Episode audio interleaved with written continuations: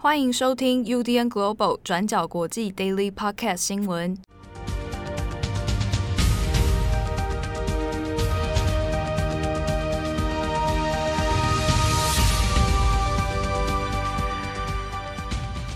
Hello，大家好，欢迎收听 UDN Global 转角国际 Daily Podcast 新闻。我是编辑七号，我是编辑惠仪。今天是二零二二年五月三号，星期二。好，那今天的 Daily Podcast 新闻呢，是连假回来的再次更新哦。那先前其实有时候会有一些听友，哎，想说我们平时怎么没更新啊？才惊觉原来是在放假。好，那这边大家也不要担心，我们 Daily Podcast 还是会正常的来持续帮大家追踪新的新闻。好，那首先今天五月三号第一条，我们先来看一下美国。好，美国在星期一的时候呢，那一个著名的这个媒体哦，Politico，那做了一份独家报道，那是针对关于美国的堕胎法案的事情哦。那原本在今年的七月的时候，有可能会预计关于说像之前很著名的罗诉韦德案，好，那关于全国的堕胎合法化的问题，好，那到底是不是会有所推翻？那那先前有其实很多的争议，可能在今年七月的时候预计会有做。大法官呢要做进一步的解释哦，但是在星期一的时候呢，Politico 就做了一个独家的报道。好，那这边报道里面是有指出说，其实有一份大法官的意见草案，那已经先行流出哦。那这份草案里面就有大法官的意见呢，认为说这个罗诉韦德案从一开始就是一个错误。那言下之意呢，是有可能会做出要推翻。过去这个罗诉韦德案的决定哦，换句话说，罗诉韦德案当初让美国可以全国的堕胎合法化，那说不定会因此被推翻哦。那堕胎这件事情呢，那就会变成一个诶不合法，而且呢，在美国又要掀起争议的一个事情。那我们看一下 Political，他做了这一份报道呢，他也公开了他们掌握到了这一份草案的这个档案哦。那在他们的网站上面也有全文都看得到。这一份意见书的草案呢，那他是保守派的大法官哦，阿利托所签署的。好，那阿利托他他之前呢是在布希任内的时候呢上任的这个大法官哦。好，那关于这件事情，那其实在美联社或者 BBC 呢都有做了一个第一时间的报道。那主要在于说，第一，这份意见草案书是不是真的啊能够完全核实，就是那一份现在大法官内部在流通的这个档案哦。啊，如果是的话，那的确有可能会影响到后来的意见跟投票。那这样的状况其实先前是几乎是很少发生的，就是在真正的这个做出决议之前，结果就已经有一件草案书被流出来。那预计呢，本来应该是会在今年的七月，七月初的时候，那大最高法院要做出一个裁决。那关于说堕胎的事情哦，是不是要再做进一步的解释？好，那现在。星期一的时候呢，这一份草案被流出来之后，有可能会影响到，比如第一个是，诶，现在可能风向上面似乎有可能会要推翻罗诉韦德。第二是说，那现在流出来了，对于其他的大法官来讲，他会不会是一个意见的左右啊？有没有可能影响到后来七月的这个投票哦，或者是各自的意见解读哦？所以现在这个事情呢，在你看现在在美国的媒体里面，就变成一个蛮头条的一个事情。那再加上下半年的时候还会有其中选举，所以堕胎法案这个问题呢，的确有可能会在下半年的时候再引发更多的争议哦。好，那下一则我们还是回过头来看一下乌克兰。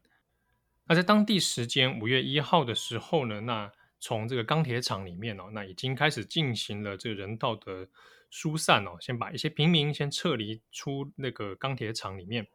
那在五月一号的时候，大约有一百人左右，那从这个钢铁厂撤出，那大约是在乌克兰时间的二号的时候呢，那就已经有成功的离开了。不过呢，这个人道救援的这个行动呢，虽然初步看起来是蛮成功的啊，不过在钢铁厂的附近，其实还是有持续遭到这个俄罗斯的炮击哦。那另一方面是根据像是当地几个几家媒体的报道呢。这个钢铁厂的平民也还没有完全的都撤离整个区危险的区域哦，包含还有像是小孩子啊，还有一些其他平民都还在这个钢铁厂的这个地下掩体里面。啊，那另一方面是呢，BBC 的报道里面也有讲到说，呃，这个救援工作呢，虽然说，呃，以结果来说是成功了，不过呢，中间有一些不太清楚原因的一些延误。好，那这个延误当中，有些是车队要进进行疏散的时候呢，还是有被俄罗斯的这个检查站哦，中间在做一些就是关卡通关上面的一些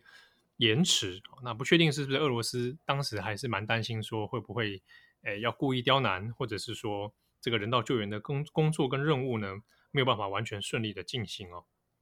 好，那现在已知知已经知道的是联合国还有国际红十字会，那有在参与这一次的救援行动。好，那不过后续是不是能够完全的把所有人都撤出啊？那这个目前还不确定。接着补充一下，俄罗斯外交部为何惹怒了以色列的新闻。那我们知道，俄罗斯在二月入侵乌克兰之后呢，俄罗斯使用的借口一直是说要采取特殊的军事行动，并且要求乌克兰去纳粹化。俄罗斯的外交部长拉夫罗夫在五月一号接受了意大利电视台访问，针对去纳粹化这件事情，主持人就有问拉夫罗夫。他说：“乌克兰的总统泽伦斯基自己就是犹太人，那普丁怎么可以说他是对乌克兰发动去纳粹化？”结果拉夫罗夫就回答：“泽伦斯基是犹太人这个事实，并没有办法否定乌克兰境内有纳粹分子。”拉夫罗夫就说：“如果我的记忆正确，希特勒也有犹太人的血统，所以这根本毫无意义。”他接着就说：“长期以来，我一直听到聪明的犹太人说。”最大的反犹分子就是犹太人自己。拉夫罗夫这个说法自然就引起了以色列的强烈抗议，要求俄罗斯道歉。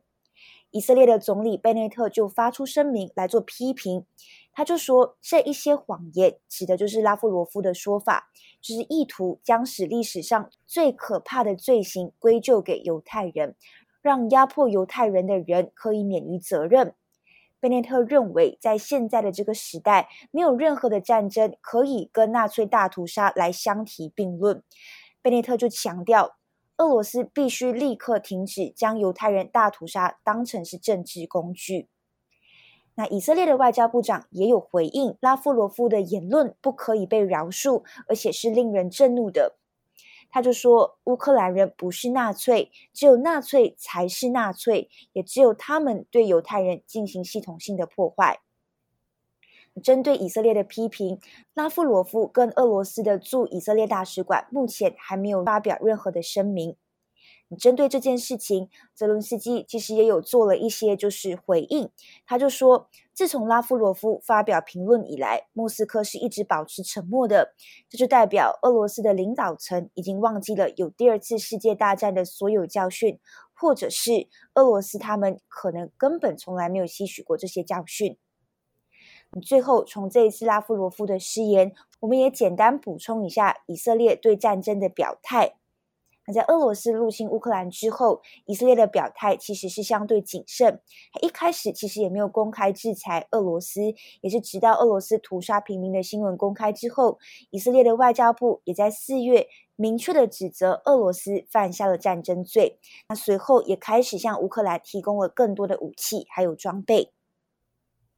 好，那下一则我们来看一下中国。今天五月三号，那中国出了一个蛮奇妙的新闻哦，是从央视这边来报的。那央视做了一个诶蛮简短的，字很少，但这种新闻呢，通常很多人会觉得字少事大。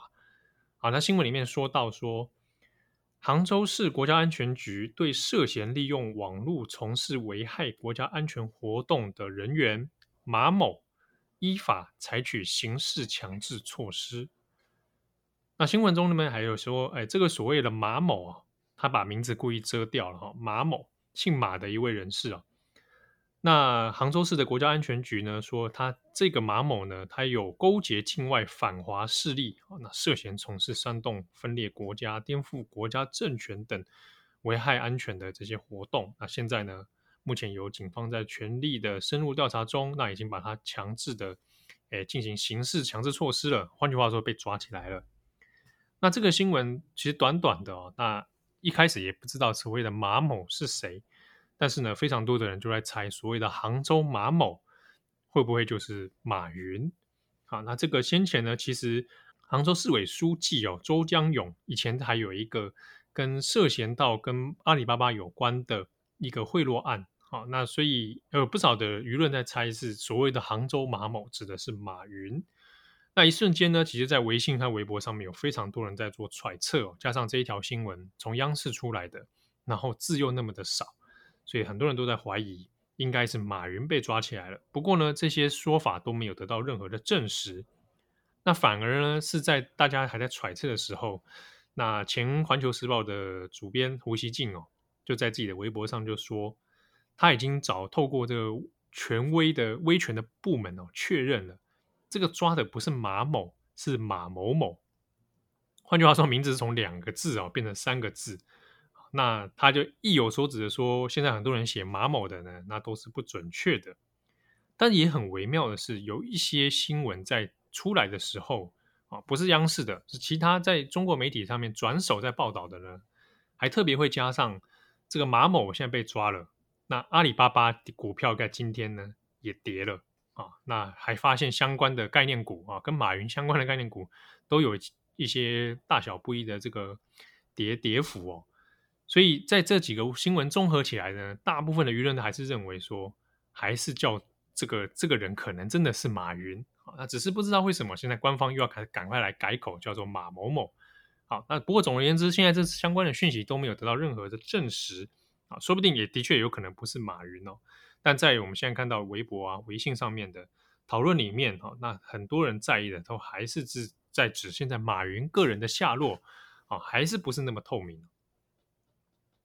好，那今天的最后一则，我们来讲一下菲律宾的大火。菲律宾首都马尼拉的一个贫民窟，在五月二号的清晨时间发生了一场大火。因为事发地点呢是在非常拥挤的贫民窟里面，再加上房子都是由比较轻质的建材搭建而成，所以大火蔓延的速度非常的快。有许多居民在发生大火的时候都来不及逃生。目前已知这一场大火造成八个人死亡，那其中有六名是儿童，那另外还有三个人受伤，以及还有八十间的呃房子被烧毁。根据当地消防官员的说法，是一共花了两个小时才扑灭了大火，但具体的事故原因现在还在调查当中。那简单更新菲律宾大火之后，我们这边延伸补充一下，菲律宾的选举呢将会在下个星期五月九号正式举行。那这一次声势最高的总统候选人是六十四岁的 Bongbong Marcos 小马可仕，他是菲律宾前总统马可仕的独子。那他将会搭档杜特地的女儿 Sarah，那 Sarah 会来竞选副总统。那两人的民调目前是遥遥领先其他的候选人。但因为考虑到他们的父亲在任期之内都有一些争议的措施，还有人权打压的记录，所以小马可士还有 Sarah 的组合也被称之为是独裁者子女的组合。